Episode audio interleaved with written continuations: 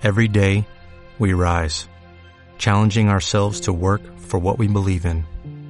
At U.S. Border Patrol, protecting our borders is more than a job, it's a calling. Agents answer the call, working together to keep our country and communities safe. If you are ready for a new mission, join U.S. Border Patrol and go beyond. Learn more at cbp.gov/careers.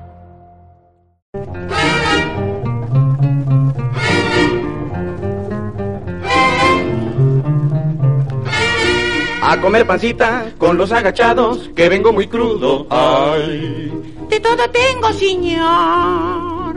la tiene suave, muy bien calientita, con su callito sabroso y gordito, su cebollita muy bien picadita.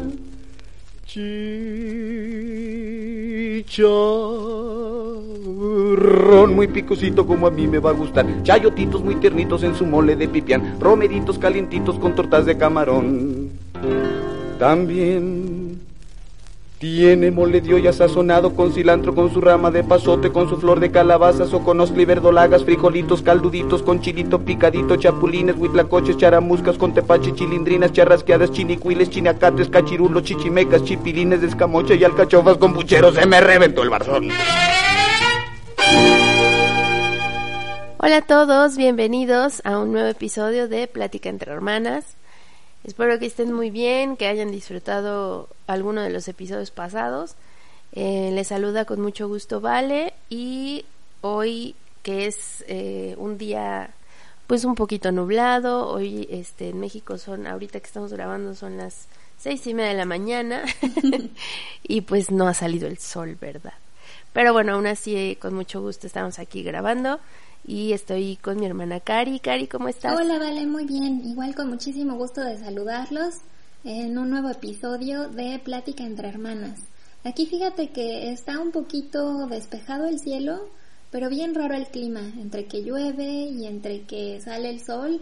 Pues bueno, a ver qué tal, qué tal eh, em, evoluciona el clima a lo largo de la, tar- de la tarde. Aquí ya son pues eh, la una y media, la una y media de la tarde. Muy bien. Pues les platicamos que el día de hoy vamos a justamente platicar sobre eh, la comida mexicana, porque justamente la vez pasada, pues, hablando de los idiomas y de hablar de otros países, otras culturas, Sí. pues justamente creo que va como un poco enlazado y además pues siempre es un gusto, Hablar de comida. un deleite, hablar de comida mexicana. de comida en general tienes razón y particularmente de comida mexicana. Sí, sí, sí. Entonces, em, pues primero podríamos dar alguna información, este, no sé si quieras, la vamos complementando. Sí, sí, me parece bien. O sea, creo que es importante como conocer los alimentos que de por sí eh, eh, son originarios de México, ¿no? Claro. O sea, justamente México en este momento pues es una combinación de culturas, es una combinación de características geográficas que pues de alguna forma se mezclaron y se entretejieron en el momento de la conquista, ¿no? En la conquista española. Sí. Pero eh, sí es importante como que sepa todo el mundo este por qué alimentos nos debe dar las gracias. Ah. bueno, a lo mejor no tanto así, pero sí que alimentos este son originarios de México. Y pues encontré bastantes, pero creo que pues algunos de los que encontré son el aguacate, la guayaba, Mm. el mamey, la piña, Sí. La papaya, la, la pitahaya, que a mí la pitahaya yo la conocí ya hasta que estaba en la universidad. Ajá, sí, sí. Y es una de esas frutas como súper exóticas, ¿no? Porque tiene una cáscara rosa mexicano, el interior es, o sea, la pulpa es blanca Mm. con semillas negras. Entonces está, está bien Sí, curioso. ahorita que, que lo mencionas, eh, me parece que en otros países se le, se le conoce como fruta dragón o dragon fruit eh, eh, en inglés. Y me parece un nombre además súper adecuado.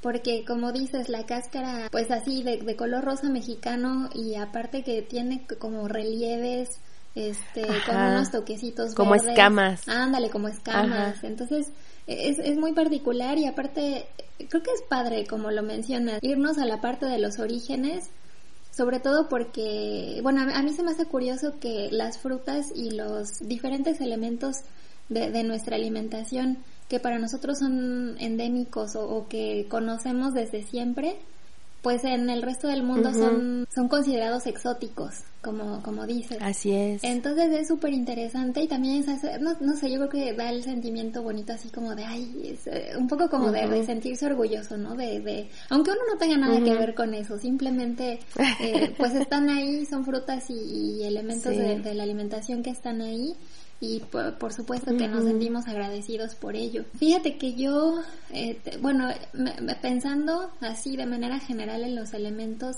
que han estado, que, que son la base, digamos, de, de la gastronomía mexicana, pues están obviamente el maíz, este, está en primer Claro. lugar, aparte me, me, me- se me hace un poco hasta chusco, porque dije, hmm, ¿cuántas recetas de la comida mexicana no llevan maíz? ¿O cuáles sí Ah, llevan maíz? O sea, es que son todas prácticamente. Eh, la verdad es que Sí, me sí, es sí. difícil pensar en, en, en algún platillo típico así que me venga en, en- así este a la mente A la mente. y, pensar que no lleve maíz es como uy, que- déjame pensarlo un poco más porque prácticamente o sea es la base co- como como como lo decimos no es la base de la de nuestra alimentación Creo que sí podría pensar en uno. ¿Sí? No sé si los chiles en nogada. pues sí Ese no. Pero es así como rebuscando, o sea, no. Y de todas maneras, el chile en nogada es un platillo de temporada. O sea, en realidad no Así forma es. parte de Sí, nuestra no. dieta diaria. No es como que digas, ay, mira, hoy es enero y, y así nada más casualmente me preparé o, eh, unos chiles Sí. en nogada o fui a la fondita y me sirvieron chiles en nogada. Sí. No, no, no es realmente tan común. No. Entonces, Tienes razón, tienes razón. pero, pero es cierto, ¿no? Sí existen algunos platillos, pero son, hay que buscarlo un poco. Poquitos. Sí, entonces, bueno, el maíz, el chile, eh, también el frijol, la calabaza y su flor, que creo que es importante decirlo porque eh, no en todos los Sí. países las flores se consideran comestibles y si es que se consideran comestibles siento que va un poco por el aspecto de eh, de platillos un poco de lujo, o ta- tal vez no de lujo, pero de la alta cocina. Sí, de, alta cocina, o sea, platillos que a lo mejor son eh, decorados con pensamientos, por ejemplo, con estas flores este, tan coloridas.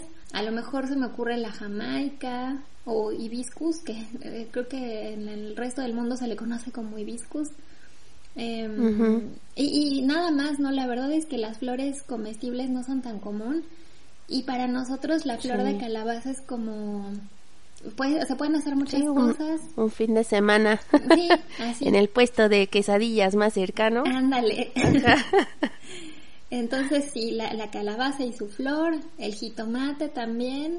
eh, Ujú. Y también pensé en otros elementos que creo que son muy característicos de la, de la cocina prehispánica y que uno se puede dar cuenta luego, luego por, simplemente por el nombre, porque Así seguro es. que son este, son, son palabras de de raíz origen náhuatl. náhuatl. Ajá, entonces por ejemplo están los guasontles, este, el- el- los quelites y los quintoniles que son pues hierbas básicamente, como el epazote Sí. también, el Como amaranto. de pasote. Y también, por ejemplo, el huitlacoche, que es el hongo Así es. del maíz. Y el cacao. Obviamente no podíamos de, de- de dejar este fuera el cacao. Pues mira, yo tengo también unos más. A ver, Tengo la ciruela amarilla, que Mm. parece ser que es endémica. La tuna, Claro. el zapote negro, que ese casi no lo he probado, pero sí que las veces que los he probado es muy dulce. Súper dulce. Muy, muy dulce. Sí. La chía, Mm, sí, eh, que está tan el de moda. chayote, ¿no? También. Sí, que además está tan de moda. Eh, los ejotes, la jícama, el nopal, ¿no? Está nuestra bandera por Por favor. sí, el choconostle, que la verdad no estoy muy segura que es, no, no, lo, no lo he probado. Es, es como ¿Tú sabes una... qué es el choconostle? Hasta donde entiendo es como una variedad de, de tuna, así como la pitaya roja Ah. y las tunas que son verdes, el choconostle es igual un fruto del, del nopal, que la verdad es que no recuerdo si lo he probado. Habrá que probarlo. Ya, habrá que probarlo. Y el chilacayote, que tampoco, o sea, lo, lo, los- lo he escuchado, pero no estoy muy segura. Pues es, Como es que- que como sea. una especie de calabaza chiquita Eh. Si no me equivoco, incluso se da de esa forma, o sea, que, que es como una planta que llaman trepadora y va este como enredándose y así, y hay que recogerlo tal cual, están en, en la tierra. Eh, Ya. y, y son muy fibrosos, son muy fibrosos. Ok. Y bueno, ya por último tengo el agave, ¿no? Claro, Tequila. el agave. Sí, sí, sí. Ajá. Ah, no, espera, me falta uno. La vainilla. Ay, sí es cierto, súper importante. La vainilla. Súper importante. Sí es cierto. Sí, sí, sí. ¿Tú tienes algún otro alimento endémico? Pues mira que sí, eh, pero ya sería un poco entrar por el lado de eh, un poco de los platillos, ya como tal, de origen Ah, ya. Sobre todo la parte de... mm, e- Es que, siento que tendría que ser como una especie de categoría aparte, que es todo lo de la entomofagia, de, de los insectos. Sí, pues mira, están, están por ejemplo, bueno, obviamente pensando en el, en el agave, está pues obviamente los, los gusanos de maguey, eh, los chapulines, los escamoles, que son las larvas de una hormiga. Están los jumiles también, que son unos bichitos como, como unas especies de escarabajos chiquitos. Y, por ejemplo, también las hormigas chicatanas, que si no me equivoco son las que vuelan y que se hacen unas salsas bien, bien picosas con esas hormigas. Em, Oh. Pero me parece, me parece muy interesante porque se supone que todos estos insectos se comen desde, pues eso, desde la época prehispánica, pero sí es cierto que se, empe- o sea, como que con, con, con la evolución de, de la sociedad y demás, se empezó a perder esta, esta parte de la, de la entomofagia. Como la práctica. La práctica, ajá, de, de- del consumo de insectos. Y pues no sé, creo que puede haber opiniones muy divididas. Para empezar, el hecho de, de pensar en comer insectos, que creo que la primera reacción de la gente es como, ay, no, guacala. Aunque yo me atrevería a decir que a veces comemos cosas peores y, y, bueno. Sí, sí, sí, sí. Pero Peores mm, como nutricionalmente hablando incluso. Sí, sí, sí. Y, y- y, Ujú, pues ujú. en realidad, ahora que mencionas el aspecto nutricional, a mí me sorprende muchísimo que, no sé si habrás escuchado esto de que la OMS recomendaba eh, ya desde hace tiempo el consumo de insectos, Sí. este, justo por eh, la cantidad de proteína que, que está Sí. presente en los insectos, que al parecer es alrededor del 80% este, de, de proteína pura. Pura proteína. Sí, y fíjate que sí he escuchado como de proyectos que están tratando de alentar al consumo de insectos para combatir parte de los problemas que estamos experimentando actualmente como la hambruna o como eh, incluso como el calentamiento global eh, ligado Sí. a la producción masiva de, de carne, ¿no? Entonces, Sí, sí, sí. este, pues eso, que me parece interesante. Y la parte también, pues para reflexionar, es, es que, por ejemplo, el caso de los gusanos de maguey o de los escamoles, es que ya se consideran alimentos o, o platillos de lujo y son muy, muy caros. Entonces también es una explotación, eh, no como la de la carne, pero es otra forma de explotación y que al final se vuelve en un platillo, eh, pues eso, ¿no? Exótico, caro y de lujo y pues no, no, es, no es el caso, ¿no? Eh, al menos en su origen, Claro. ese no era este, lo que se buscaba con estos, eh, con este tipo de alimentos. Pero bueno, es interesante Claro. también eh, entender este tipo de dieta. Sí, sí, sí. Yo, yo, bueno, no sé tú cuáles, ahorita me cuentas cuáles has comido, pero yo nada más, ahora sí que lo- los chapulines, que son como hasta medio botaneros, ¿no? Sí. Y pues echarte tu mezcal, ¿no? De que trae gusano, Mm. trae gusano adentro la botella. y que a alguien le puede parecer como muy repulsivo tal vez, ¿no? Como ver una botella de, de mezcal y que traiga ahí un gusano adentro. Es como, ay, no, porque pues luego piensas en una Coca-Cola con un gusano y dices, no, pues no me la, No me la tomo. no me la tomo, ¿no? Pero pues justamente ese es el punto con eso, ¿no? Que el- parece que le da algún otro sabor, algún otro tinte.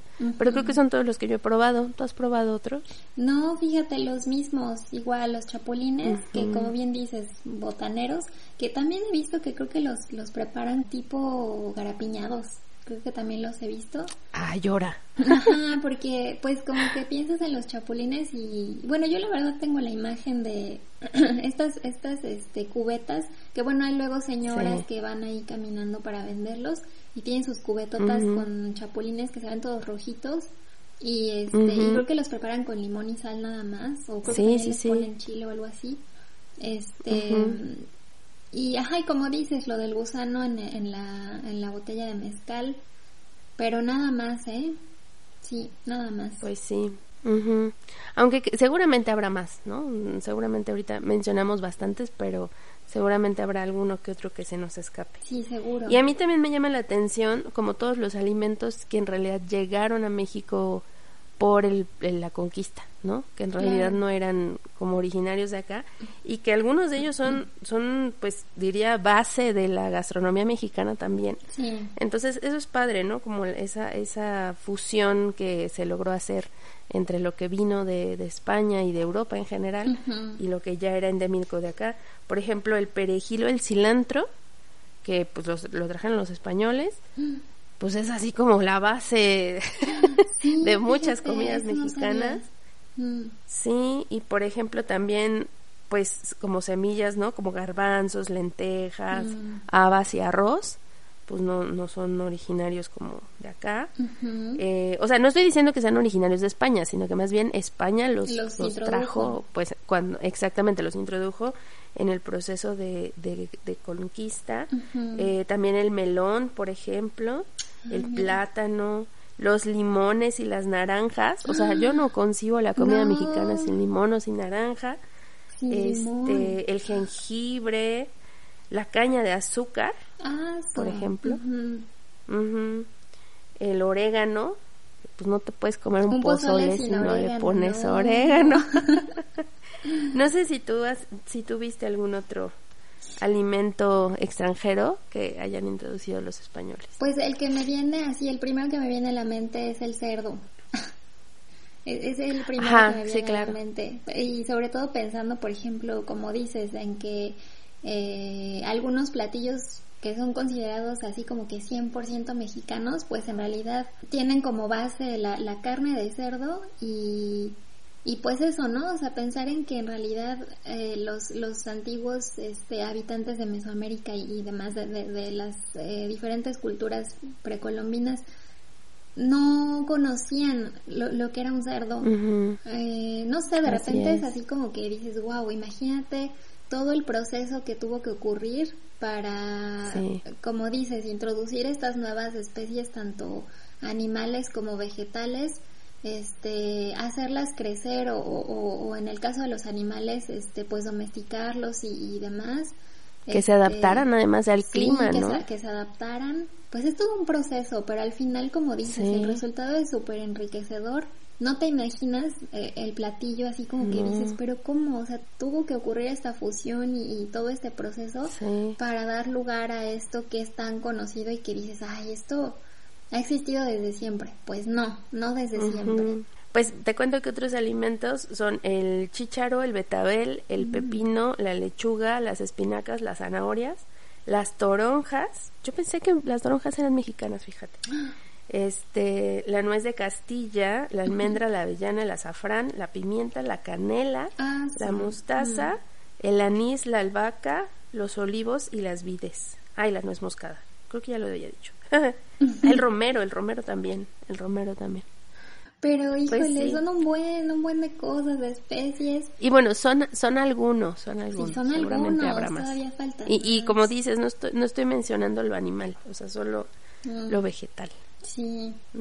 Pues sí, pero entonces a mí a mí me sorprendió mucho como saber que la gastronomía mexicana es patrimonio, ¿cómo es? Patrimonio cultural inmaterial de la humanidad. Sí, así que eso pasó en el 2010.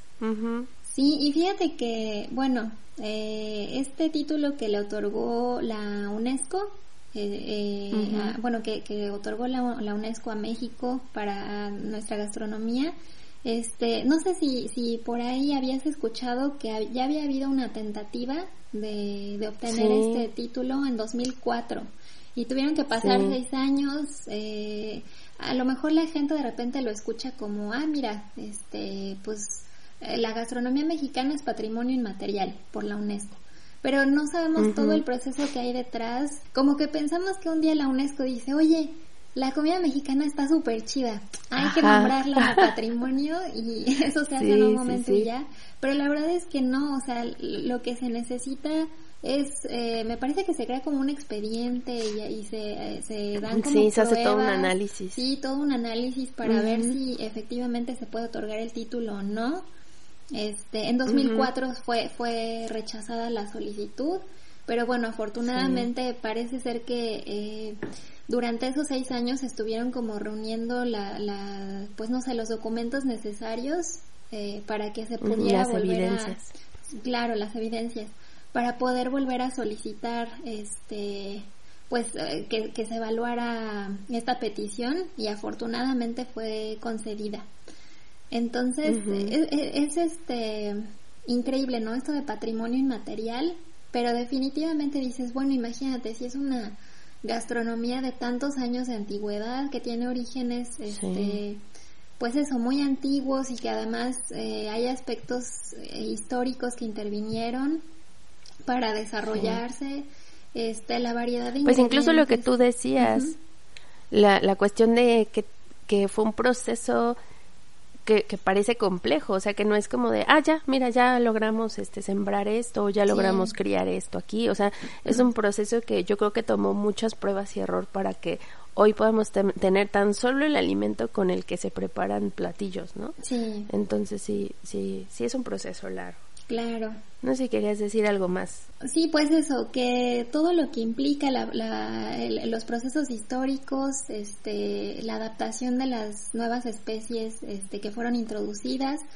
eh, la variedad de técnicas, porque también, bueno, a lo mejor de repente puede resultar medio medio chistoso esto de que el maíz está en todas las recetas y por todas partes y como que podríamos pensar, ay, pues es lo mismo nada más que en diferentes presentaciones, ¿no? O sea, a lo mejor hay una variedad muy amplia de platillos, pero las bases son las mismas.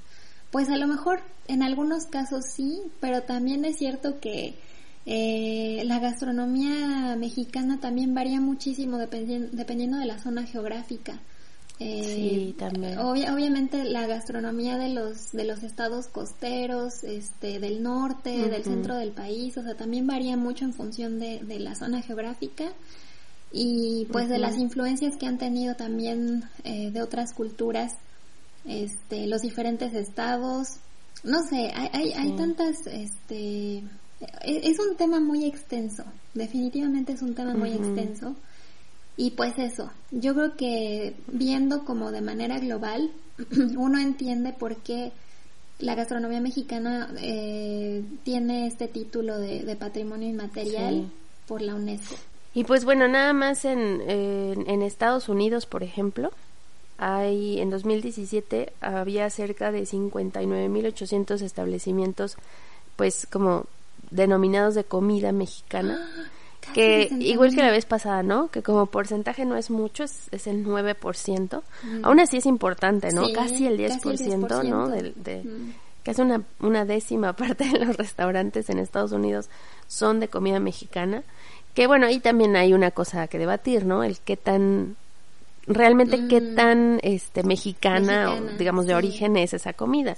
Por ejemplo, yo pienso en, en, que mucha gente, me imagino que a nivel global piensa en el chile con carne, chili con carne, mm. y es como, ah, pues es mexicano, pero pues no, es más bien como Tex-Mex, ¿no? Es como México este tejano mexicano, ¿no? O sea, no, no es estrictamente mexicano. Pero bueno, ahí te das cuenta de otras fusiones que se generan, ¿no? Lo tejano mexicano. También por ahí vi que había unos tacos coreanos, coreano-mexicano, una cosa así. ¿Cómo crees? Eh, una, fusión ahí coreana-mexicana muy extraña. Pero, pero bueno, todo esto surge pues obviamente pero pero es eso no o sea como la gastronomía mexicana como que migra junto con obviamente todos los migrantes migra a Estados Unidos y ya en Estados Unidos con este este conjunto de, de pues con el choque con otras culturas porque pues país de migrantes este pues se generan otras cosas más no Van, va, se va a ir ramificando la, la gastronomía mexicana y creo que pues justamente esa es la bondad de la gastronomía mexicana, ¿no? Que no es como cerrada, como muy este de, de solo se hace así así y si no no es mexicana sino que le da la bienvenida a otros ingredientes y a otras y otras culturas y a otras formas de preparación. Entonces creo que también es una característica bonita de la gastronomía. Sí sí es cierto. Y pues sí como como bien dices todo el encuentro de México y Estados Unidos ha dado lugar a tantos diferentes fenómenos Por ejemplo, en el lado de la gastronomía, pues esto, ¿no? La, la, comida denominada Tex-Mex. Y bueno, muchísimos otros eventos más. Pero en cuanto a, lo que concierne a la gastronomía, fíjate que también es que no sé, es interesante porque dices, bueno, si el 9% de los restaurantes, aproximadamente el 9% de los restaurantes en Estados Unidos venden comida mexicana, yo creo que todos hemos visto en, en series o en películas este, estadounidenses que se menciona, ¿no? Como, ay, que la comida mexicana, o que, como dices, que el chile con carne, o este el Taco Bell, que vamos por unos es una tacos, cadena de, comida mexicana, entre comillas. Sí, es una franquicia. una franquicia. Entonces, creo que también esto dio lugar, por un lado, a que se, a que se dé a conocer al mundo nuestra gastronomía, pero también por otro lado siento que se empieza a volver una fast food al final.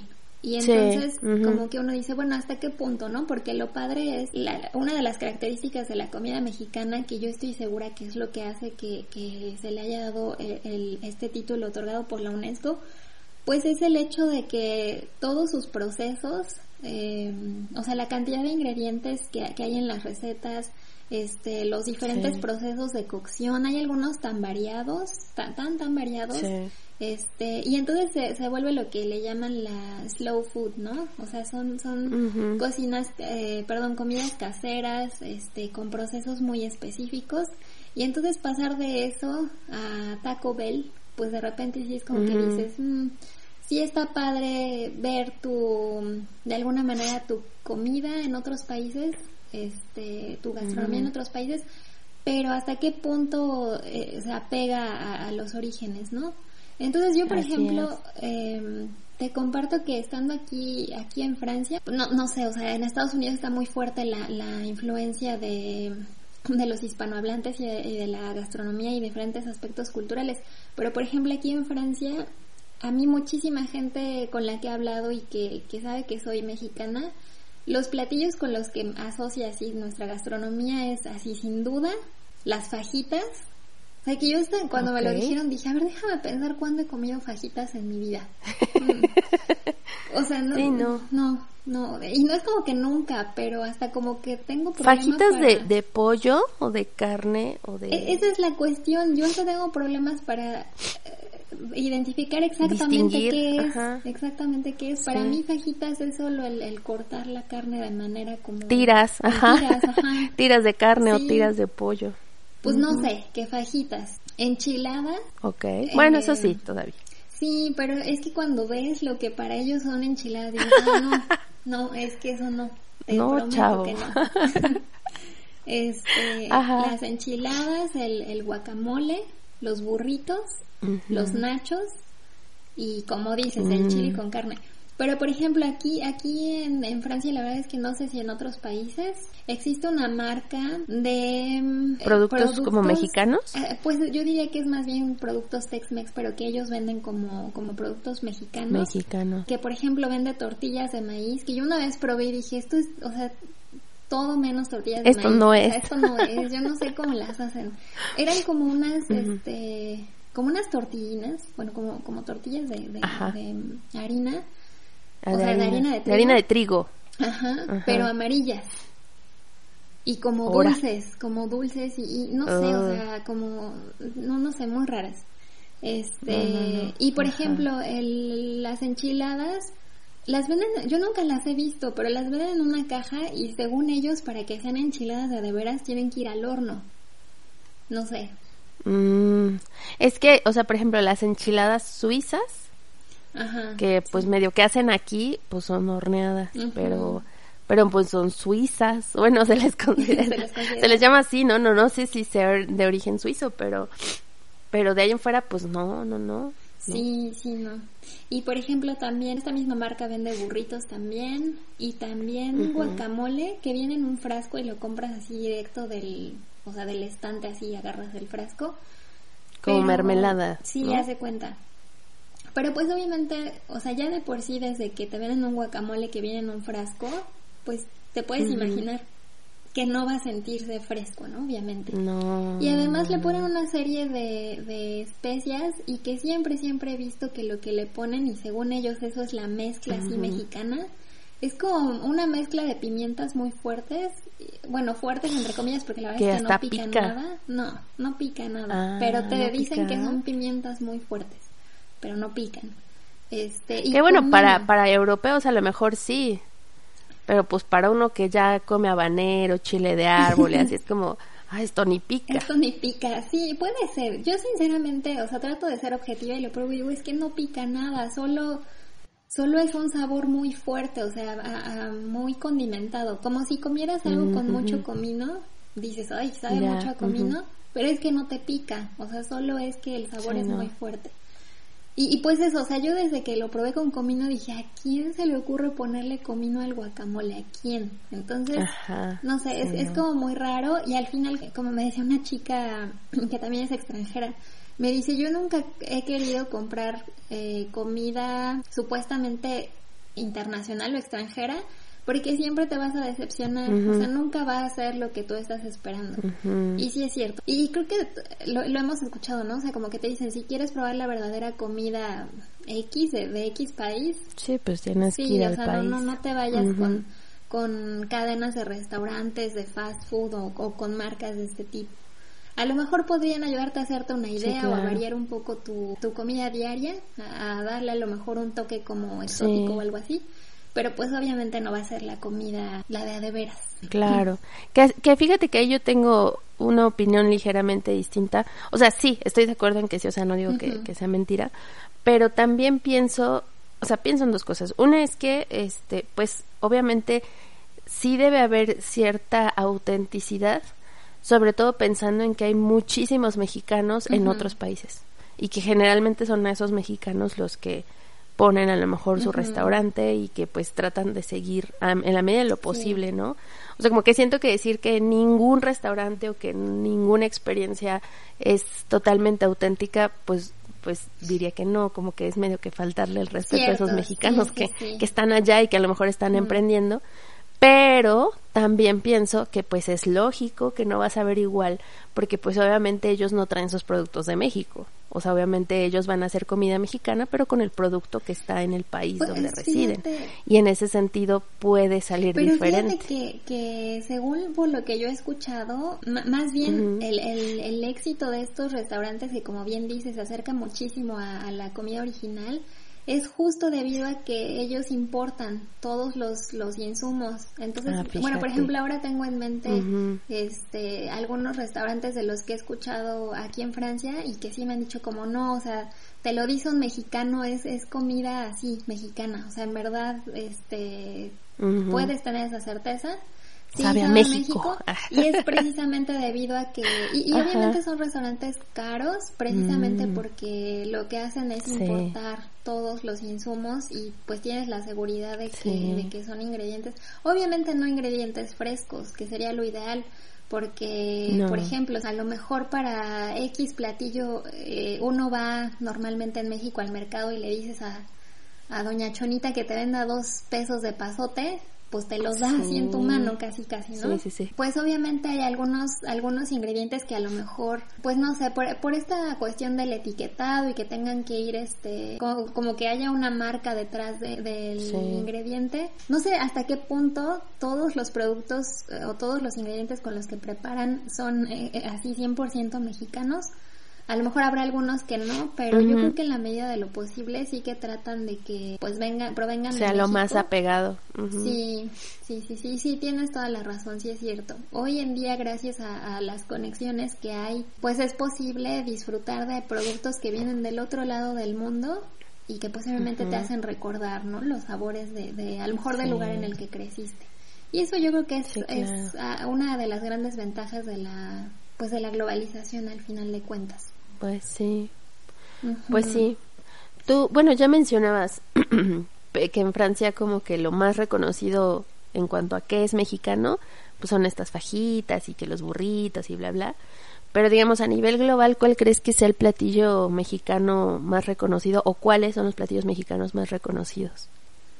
Pues mira, pienso en tres. Bueno, e, el primero en el que pienso, pero que es muy genérico, son los tacos. No, pues sí. O sea, creo que sí, o sea, definitivamente hablar de comida mexicana es hablar de tacos. Y creo que en general, bueno, por ejemplo, cuando yo trabajando con los alumnos de aquí, les decía como, bueno, pues que yo vengo de México, no sé qué, si era así como, ah, tacos. Y si me mencionaban los otros este, platillos de comida Tex-Mex que mencionábamos, como los burritos o, las fajitas y el guacamole, pero me mencionaban mucho los tacos. Sí. Y pues eso, o sea, creo que, y es que también me decían, pero ¿cuál es así? O sea, cuéntanos cuál es exactamente el taco mexicano. Y decía, pues que hay un buen, hay, hay muchos tipos diferentes, entonces para nosotros básicamente un taco es una tortilla y le pones algo, la, enrollas y tienes un taco. Incluso si solo pones sal en la tortilla, es un taco de sal. Entonces, Es que, es que además creo que la cuestión de los tacos es justo la cuestión principalmente de la tortilla, o sea, de comerte una tortilla calientita, incluso pienso en una así hecha a mano, salida del comal. Ay, qué rico. Pero sí, o sea, justo, o sea, obviamente lo que le pones adentro, pues, es lo que generalmente los clasifica, ¿no? Como tacos al pastor, tacos árabes, tacos de carne asada, tacos, este, placeros, ¿no? Tacos de canasta, pero, eh, o sea, la idea es la tortilla, ¿no? O sea, siento yo que es la, la base, ¿no? Del taco en sí y literalmente. Sí, sí, sí. ¿Qué otros dos, ¿qué otros dos platillos habías pensado? Me dijiste tres. Pues mira, eh, si los otros dos que he pensado, no sé si a lo mejor, yo, yo pienso que se va a ver claramente, pues que soy poblana, porque los platillos en los que pienso son poblanos, pero sí, sí he visto que en otras partes del país, o que incluso en otros países los mencionan, y entonces digo, ay, oye, o sea, sí son de Puebla, pero como que de alguna manera eh, representan a todo México. Más o menos de manera general a todo México. Entonces sería el mole, el, mole poblano y este y los chiles en nogada, definitivamente. Sí, sí, sí, sí.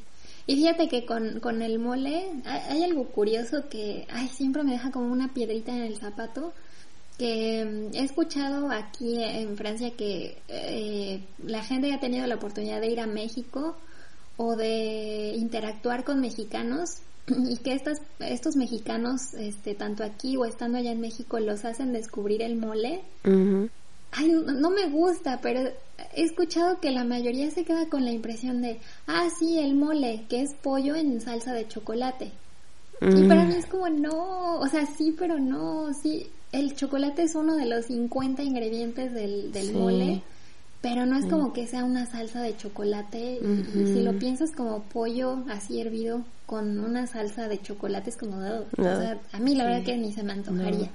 Por ese por ese lado creo que es importante independientemente de que nos guste la cocina o no, creo que sí es importante al menos conocer los platillos de, los, los más representativos de nuestro, nuestro país y no solo conocerlos en plan de, ay, pues sí, ya lo he probado y pues sí me gusta, no, me gusta la receta. A lo mejor la receta, al menos que contienen, ¿no? A lo mejor no la receta, pero al menos que contienen.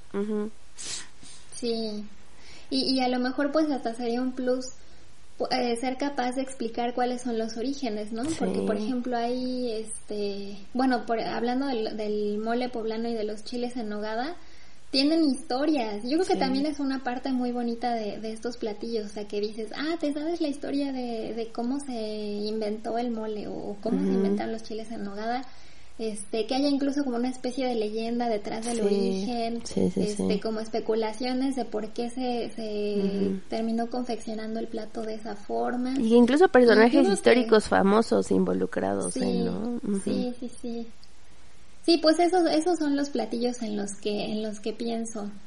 ¿Cuáles son, o cuál es el platillo mexicano eh, en el que piensas más reconocido? Pues igual los tacos, o sea, yo creo que en general podría aventurarme a decir que a nivel global, aunque sí hay como otras percepciones, creo que sí, o sea, el taco es como la comida mexicana por excelencia, ¿no? O sea, que, casi que a cualquier persona que le preguntes te va a hablar de tacos ciertamente pues hay otros platillos que, que llaman la atención, Pero, pero fíjate, no, no pienso en ningún otro. Leí por ahí que en muchos lugares de, de Estados Unidos han estado abriendo restaurantes de birria y que a mucha gente le está gustando la birria y pues sí es bien sabrosa, mm, qué rico. Pero sí este, pero, pero bueno, o sea, de ahí en fuera no pienso en otro que sea como que a nivel global lo distinga, ¿no? Fuera del Tex-Mex, ¿no? Fuera del Tex-Mex, no pienso en otra cosa mexicana.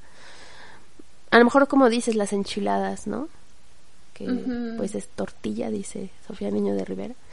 Es tortilla, salsa, crema, queso, le puedes poner frijoles. Y así es casi que todo lo demás, ¿no?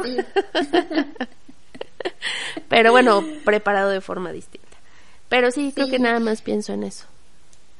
Pues mira, ahora, ahora te, te, te cambio un poco la pregunta y yo creo que sí, va, sí se te va este, a venir algo a la mente. ¿Cuál sería entonces la bebida mexicana Uy. reconocida en el mundo? Mm. Tequila, pues sí, Tequila. tequila sí, por sí, excelencia. Tienes razón, no había pensado en las bebidas. Pero fíjate que este bueno, a mí a mí se me hacía curioso, no sé por qué, pero en, en francés eh, tequila es femenino. Entonces la gente Ah. dice la tequila. La y no, no sé tequila. por qué. La tequila. Este, a lo mejor porque terminan con A. A lo no- mejor. No, estoy muy segura. Pero bueno, la tequila, el, bueno, que no sé también y a lo mejor sean muy conocidos o, o pues realmente no tanto, pero bueno, el mezcal, Sí. el pulque, también que, que pues son bebidas este igual pues ancestrales. Sí, También, obviamente el cacao, el cacao Sí. que es mundialmente conocido como una bebida caliente que todo el mundo disfruta y que ya se volvió algo, pues eso, glo- globalmente conocido, pues empezó, según lo que se sabe aquí en México, sí. me- pero me parece que no era una bebida dulce. Hasta No. donde entiendo era una bebida más bien como picante, ¿no? Llevaba pimienta también y creo que incluso chi- chile. Mm. Pero pues eso, ¿no? O sea, se empezó a consumir como bebida aquí, aquí en México. Bueno, y por ejemplo, si, si tuvieras que pensar en, en cómo clasificar a la comida mexicana, la verdad lo pienso y se me hace como muy difícil, pero Sí, ¿en qué categorías o qué tipos podría, podrías mencionar?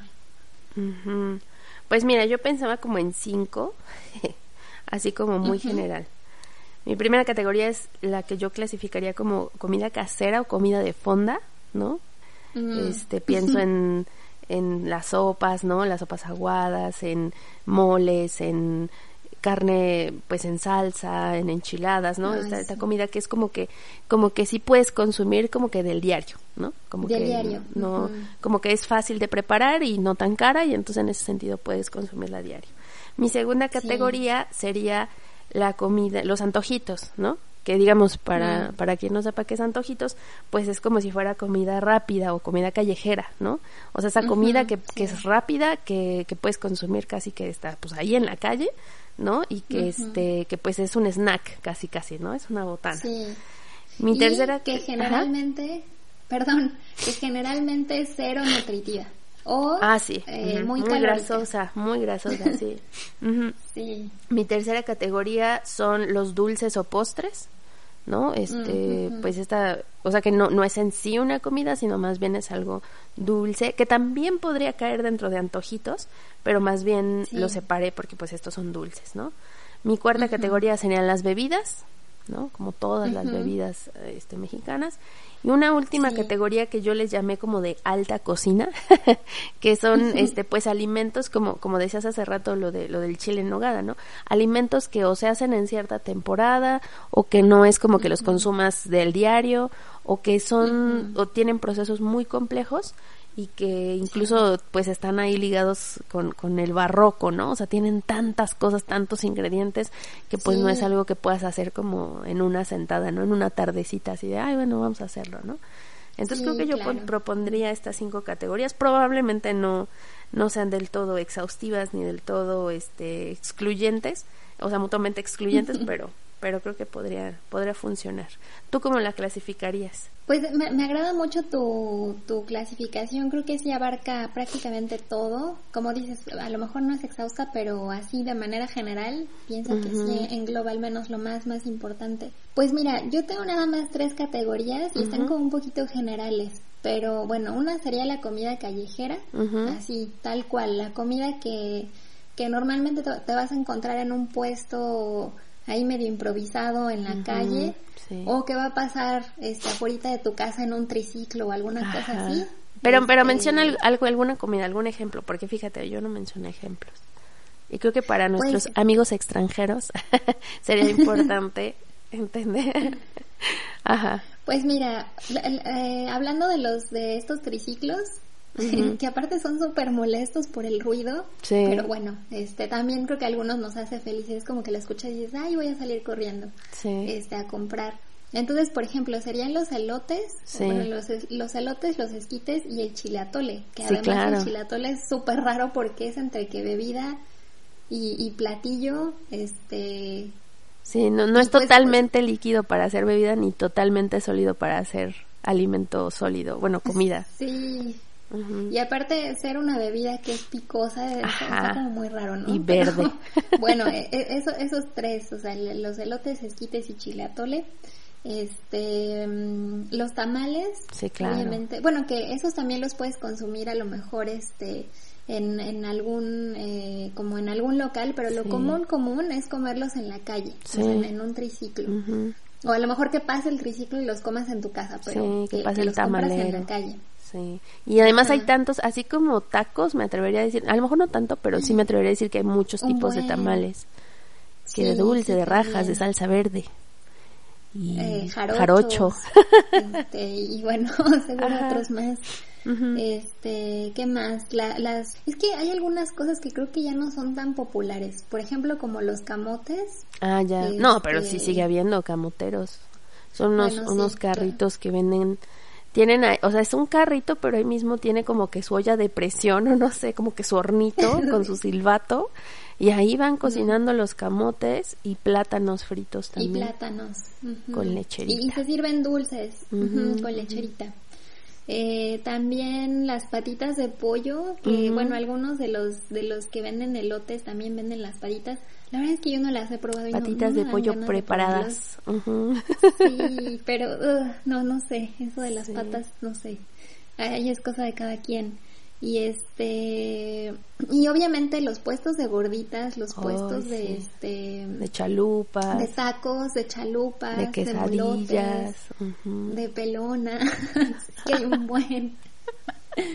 Pero pues eso, todos esos antojitos, este, y que es que aparte es curioso porque yo siento que hay comida callejera para todo el día. O sea, ni siquiera es como que sea solo para en las mañanas, en la noche, solo en las mañanas. tienes comida para el desayuno. O sea, hay gente que desayuna tacos de carnitas y que a las nueve de la mañana el puesto de carnitas ya está ahí puesto. Valga la redundancia. Este, y, o sea, es carne de cerdo con, con limones, con salsas super picosas a las nueve de la mañana. Y ese es el desayuno. Pues o sea, es increíble. Sí, sí, sí. Este, mm, obviamente a, lo largo del día, eh, a lo mejor no es no, tanto pues cualquier como taco. pero cualquier puesto de tacos, cualquier puesto de tacos. Sí, sí, sí es cierto. Los tacos de guisado, por ejemplo, que también son muy comunes para en la mañana. Y pues eso, o sea, eso a lo largo del día va, va así como que, este, vas encontrando en, prácticamente en cualquier lado. Eh, también, por ejemplo, las tortas compuestas. Eh, porque igual no, creo que México no es tanto de como de sándwiches, pero sí, que, que, comemos como muchas tortas. Ajá. Este y bueno, en la noche ni se diga, o sea, la noche es el momento de que salen todos los puestos y, y, incluso algunos que están, este, o sea, que, que su hora de trabajo es, yo qué sé, a lo mejor como a las 10 de la noche y, la madrugada. hasta las 3, 4 de la mañana, porque la gente a esa hora pues sale a, comer tacos. sí, sí, sí. No, pues es que estás en la fiesta, estás aquí tomando cerveza y pues luego quieres ir a comprar unos tacos, o sea. Es, pues sí, es, el ritual. Es ritual, sí, sí, sí.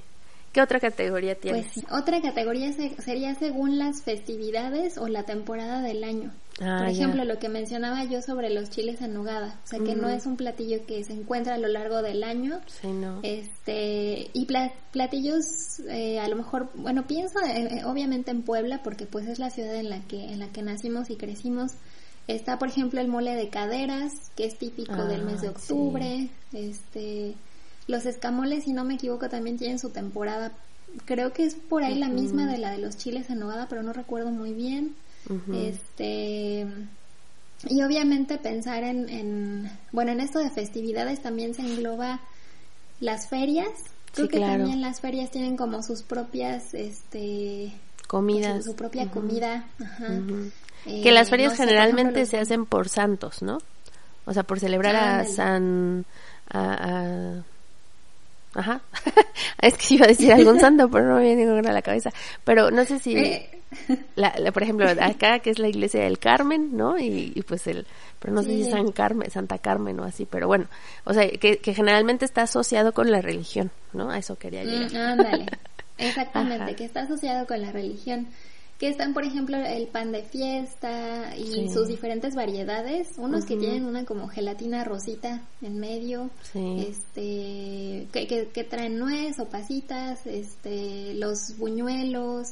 eh, el chocolate este, bueno, el cacao de agua con espuma. Este, son como que alimentos que típicamente se encuentran en, la- en las ferias o en las, sí, en las ferias, eh, que tienen algún contexto religioso.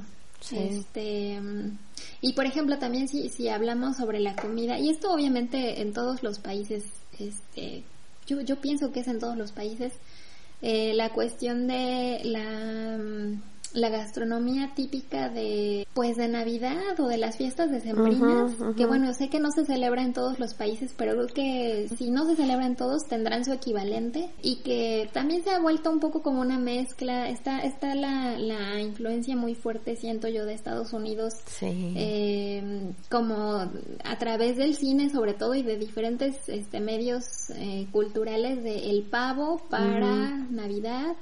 Este, pero bueno, sí es cierto que también cada país tiene sus propios platillos. ¿Te sabes la Mm. historia del pavo? Fíjate que no, no, no me la sé. Ves que en inglés el pavo es, es turkey, ¿no? Ajá. y que entonces este pues pues eh, fue o sea estaba como incluso un poquito más asociado y creo que en Estados Unidos es en algunas partes como más importante la celebración del Día de Acción de Gracias, ¿no? que es donde sí. ponen el pavo. Bueno, pues que pavo. resulta, no, no sé si sea cierto o no, pero la, la historia que yo escuché fue que pues el pavo es originario de México, hasta donde sé. Sí, el guajolote. El guajolote. Y que este guajolote lo, e- lo exportaron a Turquía. Y que luego de Turquía lo exportaron a Estados Unidos. Entonces por eso le dicen turkey, porque viene de Turquía. Pero en realidad es mexicano. O sea, tuvo que hacer como que todo ese viaje Ajá. para llegar a Estados Unidos, pero que según pues, pues es originario de México. Pero no no sé, no tengo las fuentes. Entonces no sé si sea real. Pero bueno, continúa, continúa. Pero sí, sí me gustaría saber, ¿eh? Porque yo también me lo preguntaba, yo decía, pero ¿cómo es posible que, o sea, para empezar, yo sí siento que de niña, en algún momento como que yo hasta sentía como si fueran dos cosas diferentes, o sea, como que yo identificaba el animal, al guajolote, y decía, ah, pues sí, un guajolote.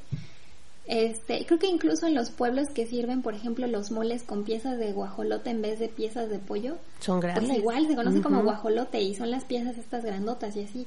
Pero eh, siento que, ajá, que por la influencia de Estados Unidos era como, ay, es que pechuga de pavo y este, y sándwich de pavo y así era como, ah, pues de un ave, ¿no? Es Y otro que animal. después dije, ah, pues es, es, ajá, pero pues en realidad es guajolote y, y, o sea, ha estado años en, en, en... Fíjate que, que, si no me equivoco, también es una especie endémica. Sí. Yo, sí, yo sí, creo sí. que sí, así, ¿verdad? Es una especie endémica. Entonces sí, probablemente que sí tenga algo que ver Turquía en todo esto. Habrá que investigarlo. Pero, Lo investigaremos. Ajá, ¿qué más? ¿Qué más? ¿Qué otra clasificación tienes? a ver, había yo dicho la de comida callejera, Ujú. esto de las festividades o las temporadas del año, que está como muy general, pero, pero bueno. Este, y la otra creo que definitivamente sería por estado de la República. Sí. porque creo que también esto ha dado lugar a como hasta conflictos y como cosas Sí. de no es que este platillo es así, no es que es así, y es como bueno, Sí. si, si estás hablando de desde una zona geográfica diferente, obviamente va a tener un nombre o un ingrediente o algo que cambie. Creo que eso es importante y creo que también también estaría padre poder conocer toda la gastronomía de nuestro país, Sí. porque por ejemplo, alguna vez yo alguna vez tuve la oportunidad de preparar así tal cual la receta de unos tacos de pescado típicos de Baja California y a mí me sorprendieron muchísimo los ingredientes, porque yo como que decía, pues es, es mexicano y son tacos y pescado y bueno, pues sí. Pero de repente, por ejemplo, el que se preparara una guarnición a base de col, para mí no era tan conocido, ¿no? O sea, Sí. sí era así como, ah, bueno. Por ejemplo, también la parte del, del- de la influencia, fíjate que, que en la- para la parte de Baja California, hasta donde se tiene una influencia, no tanto de Estados Unidos, sino de... De ya no me China. acuerdo, pero de algún país asiático, creo que de Sí, China, ¿eh? sí, creo sí, que sí. de La- China. creo que la comida china es la, el platillo típico de Mexicali. Ajá, algo Ajá, así había, ajá. había escuchado. Entonces, es- pues eso me sorprendió. Lo mismo que la paella. La paella también está considerada como un platillo típico de Baja California, Mm, cuando en realidad pues es un, es un producto, o bueno, es un platillo español. ¿no? Claro. Pero, pues obviamente este Baja California tiene pues toda la parte de, de mariscos y pescados Sí. Que le permiten preparar otro tipo de, de platillos, ¿no? Entonces eso, creo que la, la, la gastronomía cambia también mucho, mucho, mucho dependiendo del Del estado, de la. República y de la zona geográfica. Y estaría interesante conocerla. Sí, en, en, en el sureste, o sea, Campeche, Quintana Roo, Yucatán, o sea, también es toda una, una gastronomía Sí. totalmente distinta, ¿no? O sea, los panuchos, la cochinita. Ándale. Ah, ya me Sí. dio hambre. Ay, pero sí. este, pero sí, estoy de acuerdo en que, en que sí cada, o sea, obviamente no, no solo por regiones, sino estoy de acuerdo contigo, en cada estado hay comida diferente, que al final toda es mexicana, pero, pero es muy diferente, este, entre ellas. Ujú, estoy de acuerdo. Sí. Ahora, ahora entonces viene la pregunta, ¿cuál es tu comida favorita mexicana y por qué? pues... eh, Bueno, es- ¿cuáles? Son varias. Ajá. Sí, pero, o sea, es que de hecho yo, yo, yo lo pienso, por ejemplo, ya ves cuando estás comiendo algo súper rico y que te encanta y que a lo mejor hasta tenías antojo y por fin te lo estás comiendo y dices, "Ah, yo podría comer esto diario. No es cierto, yo No. creo que no es cierto, lo dices porque, porque las emociones te Sí. hacen sentir que, que no haya nada mejor que, que lo que estás comiendo en ese momento, pero creo que justo la, lo padre de nuestra gastronomía es la variedad, Sí. la variedad de, de pues De ingredientes, las opciones, de productos, ajá, y incluso de técnicas, o sea, por Sí. ejemplo, algo tan eh, tan común como el maíz, cuántas diferentes presentaciones Sí. tiene. O sea, son muchísimas y eso hace que haya variedad en cada platillo que comemos. Entonces, bueno, si tuviera que decir uno nada más, definitivamente tendrían que ser los tacos. Pues sí. Justo por lo que decías hace rato, o sea, la, la, la variedad de tacos que hay, o sea, literalmente hay para todos los gustos. Puedes, te- puedes tener un platillo súper equilibrado eh, en, en forma de tacos. Y me, me recordaba un poco a este, pero yo también estaba pensando cuáles son los tipos de tacos que conozco y pues creo que mencionaste prácticamente todos ha- hace un momento, que pues serían los árabes, que son más bien típicos en Puebla, este, los árabes, los tacos dorados, los de canasta, los tacos placeros, los de guisado, los de cochinita, de barbacoa, al pastor, de carne asada, que es un poco como, me recuerda a esta escena de Forrest Gump, cuando Búa está contando, Ya sé está cuál. contando todas las formas de preparar camarones, Dios.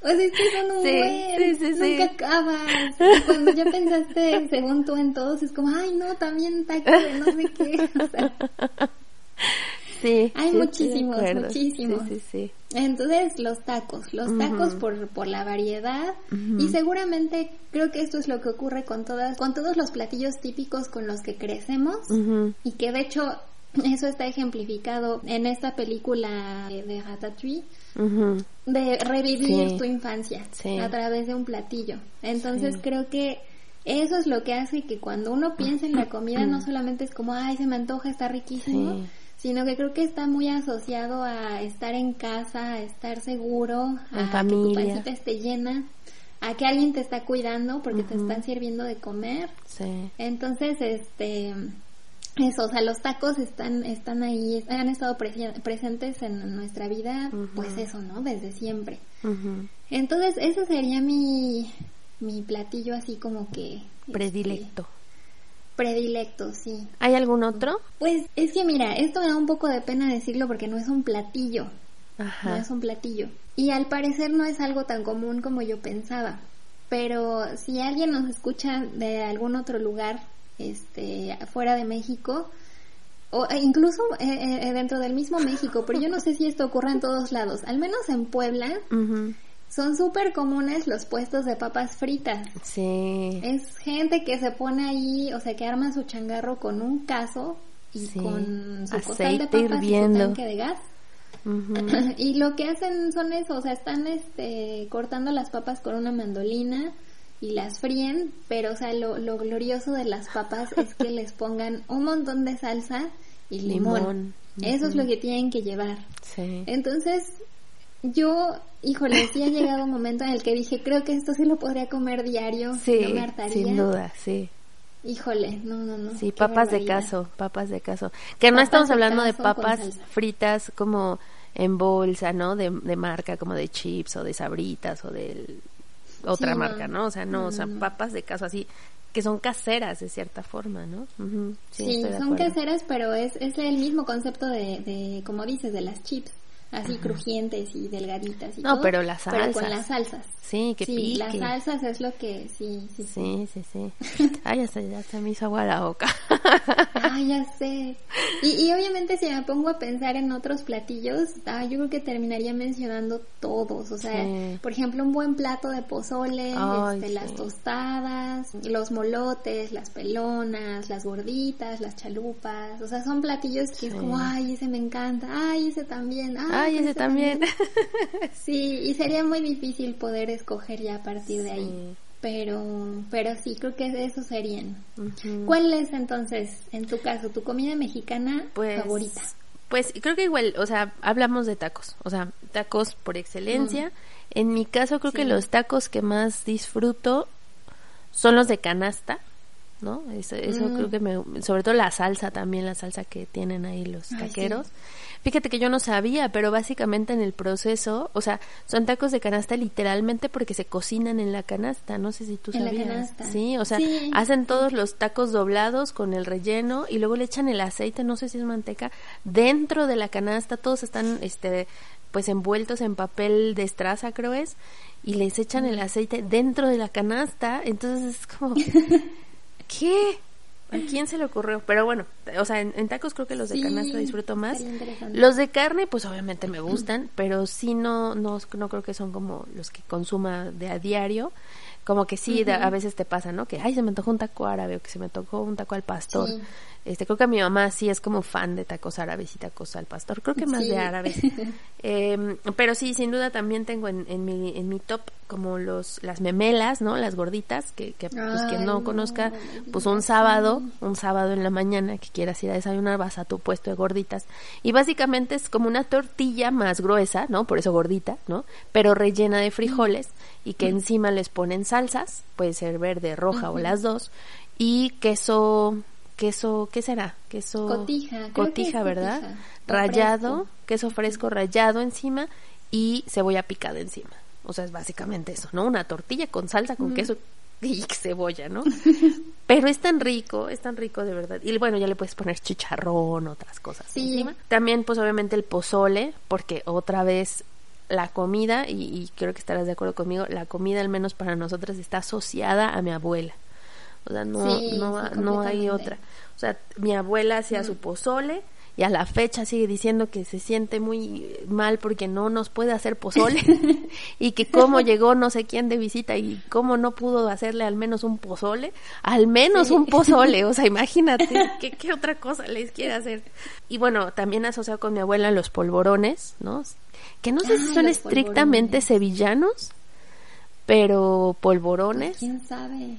que son estas como galletas, Habría pero que son, o sea, no son duras, son más bien, o sea, se desmoronan, pero están envueltas en papel blanco, pues medio picado y llevan, pueden Pa- llevar, creo que llevan nuez, ¿no? Almendra o algo así. Ajá. Pero bueno, eh, eh, o sea, los polvorones igual asociados con mi abuela porque ella nos ponía a ayudarla a hacer los polvorones y que corta el papel y que envuelve los polvorones y les llevábamos, ¿no? Luego en Ay, 15 sí. de mayo a nuestros profesores polvorones los de profesores. regalo. En la muy, primaria. Muy, muy significativo. Y creo que una de las comidas, estaba pensando como cuál, bueno, cuál comida es como de la que más disfruto, que como bien dices, no, no podrías decir, ay, este, todos los días lo voy a comer. Pero sí, sí pienso en, en pipián o en moles. O sea, sí me gustan Mm, mucho, los disfruto sí. mucho. Particularmente el pipián rojo, pipián, perdón, rojo con papitas. Uy, no, no, no. Ay, sí. Una ricura. Ay, en una torta. con una torta de esas así crujiente. Ay, qué rico. Ajá, entonces Ay, eso. Dios mío. Pero bueno, hablando de esto también, ¿cuál sería tu menos favorita? O sea, seguro hay uno, porque decías hace rato, ay, pues que sí que todo me gusta. O sea, si me pongo a pensar, todo, todo me gusta. Pero seguro habrá Sí. algo que no, que no te gusta. Sí, y lo tengo muy claro. y además, nunca lo he probado y sinceramente no creo que alguna vez lo pruebe. ¿Cómo? Pero tienes que probarlo para decir ya como de no, no me gusta. O qué tal si te da una sorpresa. Bueno, ¿cuál es? Mira, yo soy de esa misma idea. yo soy de esa misma idea de no, no, pero es que hay que probar. Pero te juro que con esto no puedo. O sea, no, no puedo. Los tacos de tripa, eh, yo nunca, lo- como digo, nunca los he probado, pero yo me acuerdo alguna vez estar caminando en, en afuera de un mercado muy, muy grande y muy conocido en Puebla y que de repente me empezó a llegar un olor y dije, ¿qué rayos es eso? Y me dijeron, ah, no conoces, es que son los tacos de tripa. Y, o sea, literalmente era como, como ver, no sé, como partes como de intestino o algo así. No, pues es la tripa. Sí, sí, sí, literal. Pero, o sea, es que el olor hacía que, o sea, es que no. Sí, puedes, puede llegar a ser muy nauseabundo. Sí, horrible, horrible. Entonces para mí era como, pero si ni siquiera huele bien, ¿a qué rayos vas a ver eso? O sea, ¿a quién se le va a ocurrir comerlo? Pues mira, antes Y de que pases a con- otra cosa, yo ya comí los tacos de tripa.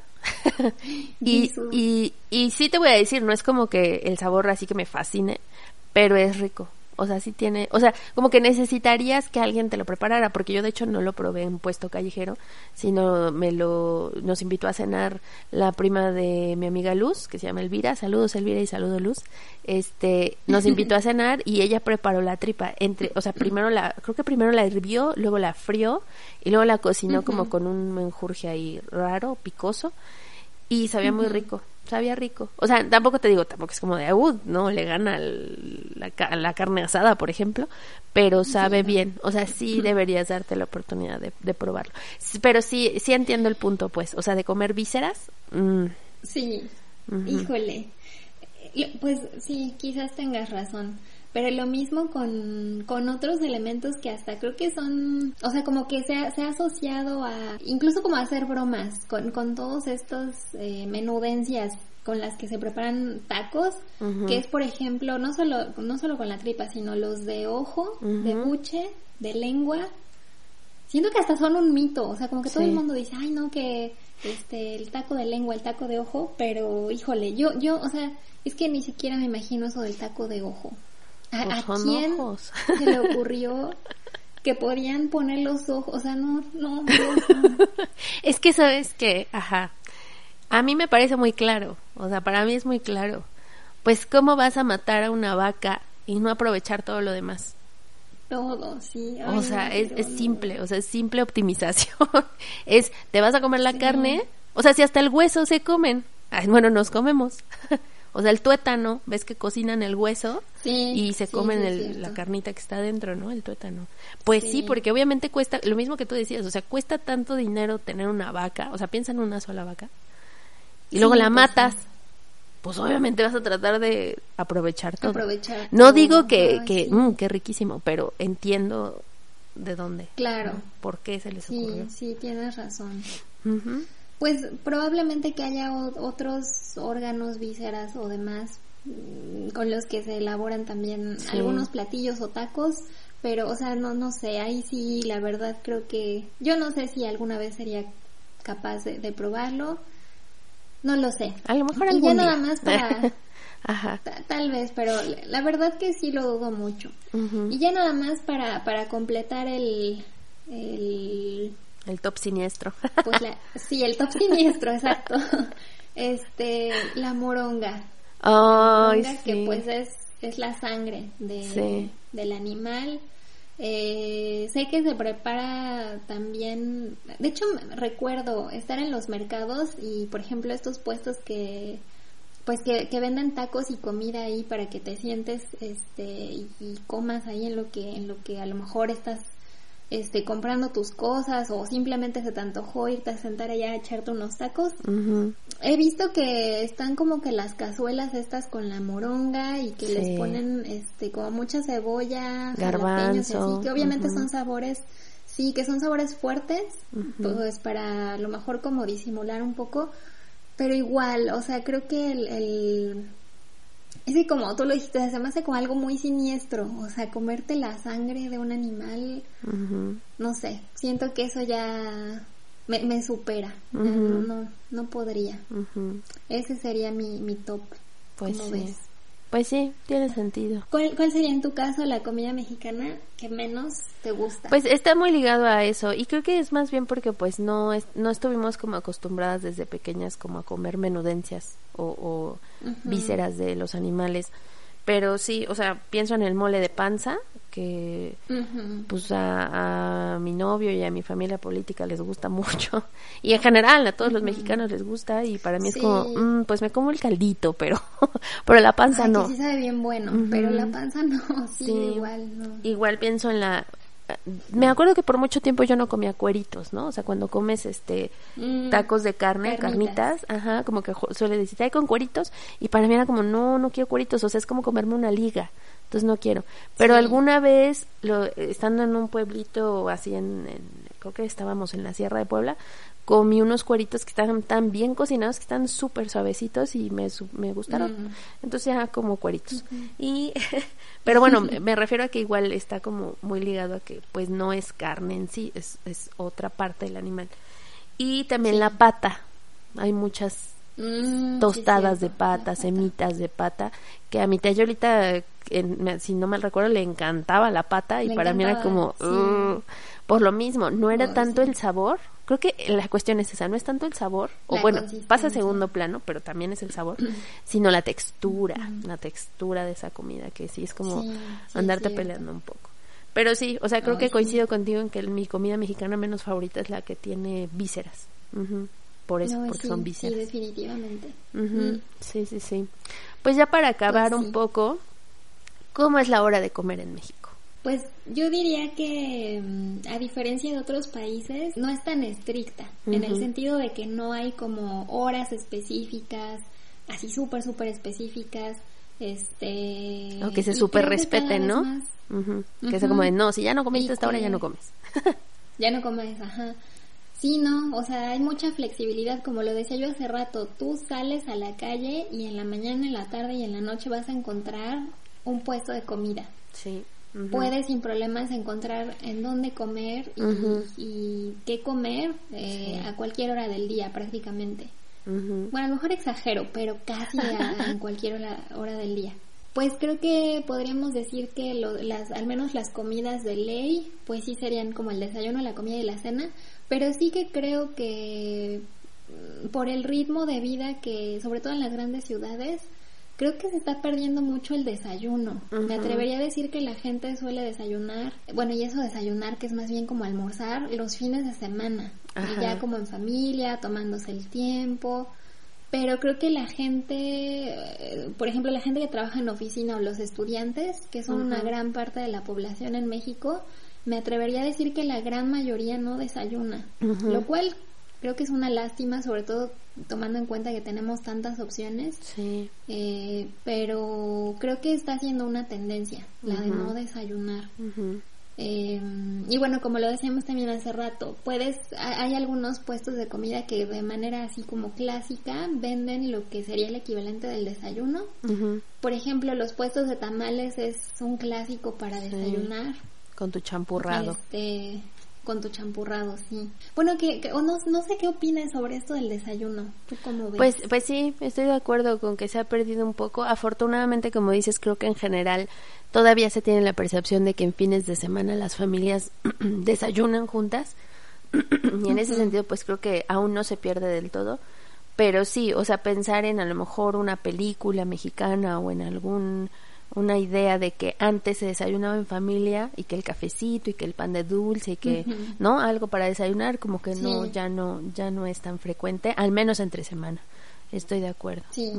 Pero pero Sí, bueno creo que la hora de la comida sigue siendo muy importante. O sea la hora de la comida que que tienes razón. O sea no hay un horario pero generalmente suele ser entre las 2 y las 4 de la tarde.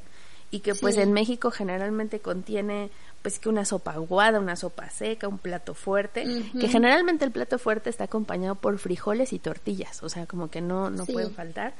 Este, generalmente te dan postre, ¿no? En México estamos muy acostumbrados a que terminamos de comer y, de- y debe haber postre y que también haya aguas de sabor, ¿no? Generalmente de frutas. Sí, Y creo que la, la hora de la comida en particular, y qué bueno que no se ha perdido, este, es, no del todo, es la hora en- de la familia, ¿no? En la que compartes, en la que sí. comes, en la que platicas, eh, y creo que pues siempre en ese sentido en México está ligada la hora de la comida a la familia, ¿no?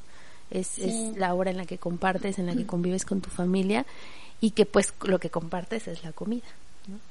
Sí, Entonces, sí, sí, exactamente.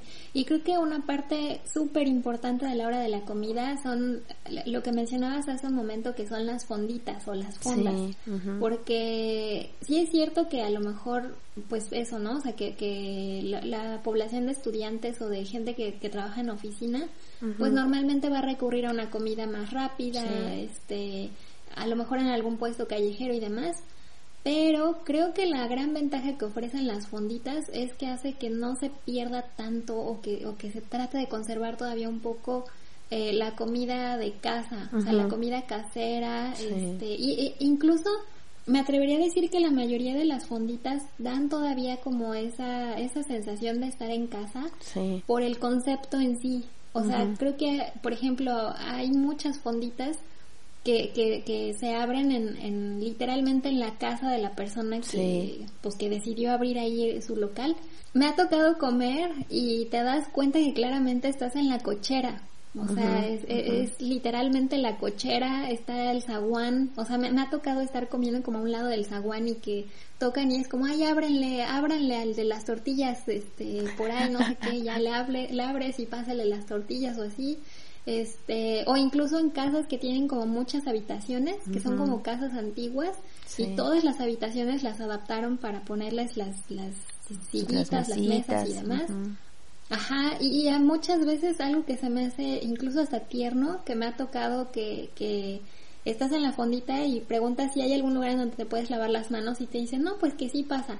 Y estás o en el lavadero en donde, o sea, en la azotehuela y en el lavadero, o en el baño de la casa, Sí. literalmente, y Sí, estás sí, ahí, este, pues ahí lavándote las manos.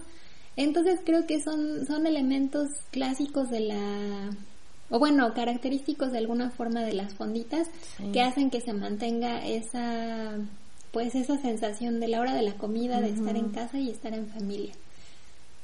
Sí, súper importantes las fondas. Sí, Mm. sí, sí. Y pues sí, creo que el significado más importante en México que le damos a la comida es lo que dijiste hace rato. El cariño y el querer a alguien es en México es quieres a alguien, dale de comer. Dale de comer. Sí, Sí, entonces sí, en, en México es, es como está bien, bien asociado. Pues muy bien, Sí. pues no sé si quieres darnos una recomendación. ¿Tú qué le recomendarías al mundo? Comer. Pues mira, creo que más que em, la recomendación a lo mejor de un platillo como tal, creo que yo lo que podría recomendar es ojalá que, que uno pueda tomarse el tiempo, eh, a lo mejor un fin de semana o en un momento en el que digas, ay mira, ahorita tengo tiempo para descubrir un platillo, así un platillo. Puede incluso ser un platillo de tu, de, del mismo lugar en el que creciste y Sí. que a lo mejor tiene muchísimo tiempo que no lo pruebas. Incluso me atrevería a decir que puede ser que sea un platillo, esto, esto creo que también es algo común, que es un platillo que ya se, que a lo mejor es difícil de preparar y entonces todo el mundo opta más bien por la versión que ya está hecha. Entonces esto es lo que se consume. Por ejemplo, como en el caso del mole. Sí, que ya Sinceramente yo no me acuerdo, sí, no me acuerdo cuándo fue la última vez que, sí, que, que, comí mole, eh, pues... Hecho desde cero. O sea, sí, hecho desde cero. Entonces, puede ser tanto de recetas de, de nuestra ciudad o de recetas de a lo mejor, por ejemplo, en el caso de México que digas, Oye, este, como lo que mencionaba hace rato, ¿no? Oye, ¿cuál es el platillo típico de Baja California? Ah, no, pues que son los tacos de pescado. ¿Y qué llevan? Y ahorita con internet y con los tutoriales que hay en YouTube, a lo mejor checas los ingredientes y dices, esto lo puedo conseguir aquí sin problemas. Y a lo mejor te das el tiempo para decir, oye, estoy comiendo un platillo típico de Baja California y pues no me lo esperaba, este, me gustó, eh, es súper práctico o no sé, a lo mejor descubres, terminas descubriendo una parte de la gastronomía de tu país, seas de México, ¿no? Que puede ser muy interesante. A lo mejor también darse el tiempo de, de ir más allá y, e investigar un poco sobre los orígenes de una receta que nos gusta mucho. Sí. Este, eso creo que, que vale mucho la pena, sobre todo porque al final cuando estamos orgullosos de nuestra gastronomía lo que queremos es compartirla, pero para compartir tenemos que conocerla. Pues Entonces, esa sería mi recomendación, que, que podamos tomarnos el tiempo para descubrir más nuestra propia gastronomía, ir a los orígenes e intentar prepararla. ¿Por qué no? Preparar algún platillo. Pues sí. Esa sería mi recomendación. ¿Tú qué nos recomiendas? Pues creo que yo retomo lo que tu experiencia y, y no solo, digamos, no solo es una recomendación para ti o para mí o para cualquier persona, pero sí creo que es importante, digamos, complementando lo que tú dices, conocer y probar algo que generalmente no probaríamos o que no comeríamos o que no, mm, ¿no? O sea, como como que si ya estás aquí en México, o sea, creo que como dices, o sea, imagínate que en algún momento así como tú te vas a otro país y te preguntan, oye, es que escuché que existe tal platillo, y uno de, mm, yo nunca lo he probado, o, nunca, no sé de qué tiene, ¿no? Entonces sí creo que mi recomendación va en el sentido, y, y yo creo que también lo voy a seguir esta, esta semana, que ahorita está complicado, ¿no? Porque pues no es tan fácil como vas al, ¿no? Al, al puesto, ¿no? Difícilmente. Que por cierto, ahorita me estaba acordando de un platillo que no mencionamos y que también es delicioso, que son los mixiotes. Ay, sí es cierto. sí, es como...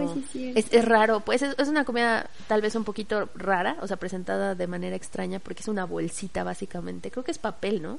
De papel. Y ahí está la carne. Es, papel hecho de... De, la planta del maguey. Fíjate. Y entonces, es, o sea, se cocina en la bolsita y es básicamente al vapor, ¿no? Tiene una, un adobo y una salsita y riquísima. Pero bueno, a lo que voy es que, por ejemplo, si nunca has comido mixiotes, o si nunca has comido tacos de tripa, o si nunca has comido, este, no sé, algún platillo que sea mexicano y que, y que de pronto lo tengas más o menos a la mano, date la oportunidad de probarlo, ¿no? Yo también voy a seguir ese consejo esta semana. Pero sí, esa, esa sería mi recomendación. Bueno, y por último quisiera agregar otra recomendación, sobre todo para las personas que por alguna razón han tenido la oportunidad de, de estar en algún otro lado, puede ser algún otro país, otra ciudad.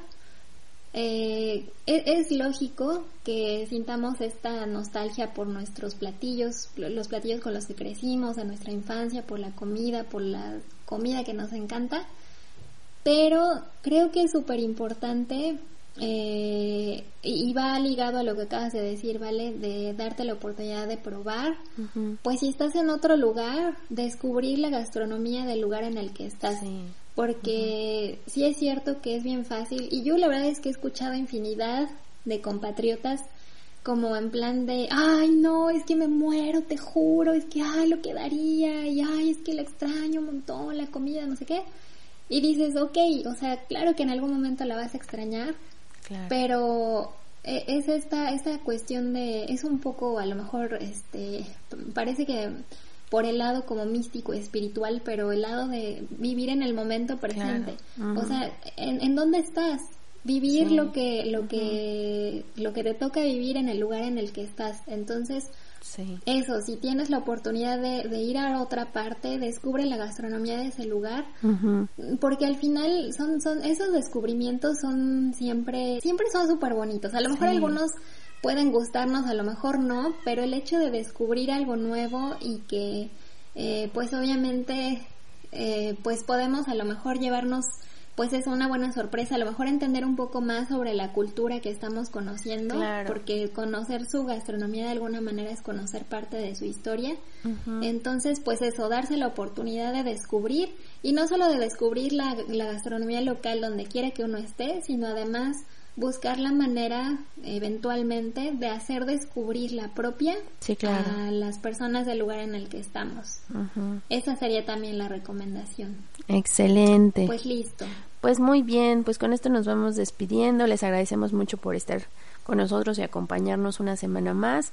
Recuerden que pueden escribirnos ya sea en nuestra página de Facebook, plática, arroba plática.hermanas en, en Facebook o en nuestro correo electrónico plática.hermanas arroba gmail.com Así donde es. nos pueden escribir sugerencias, saludos, cualquier duda que tengan también. Aquí, aquí estamos respondiendo con mucho gusto. Pues no sé si quieres agregar algo más, Cari. Nada más, disfrutan muchísimo de la compañía de sus seres queridos, acompañados también de la comida, porque es una parte súper importante es. también. Me parece excelente. Pues muy bien, nos despedimos y nos escuchamos la siguiente semana. Cuídate, Cari, nos vemos. Gracias, Vale, y gracias a todos por escucharnos. Hasta la próxima. Adiós. Adiós.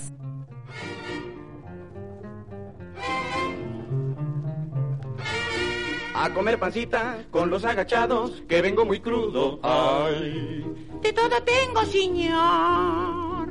la tiene suave, muy bien calientita, con su callito sabroso y gordito, su cebollita muy bien picadita.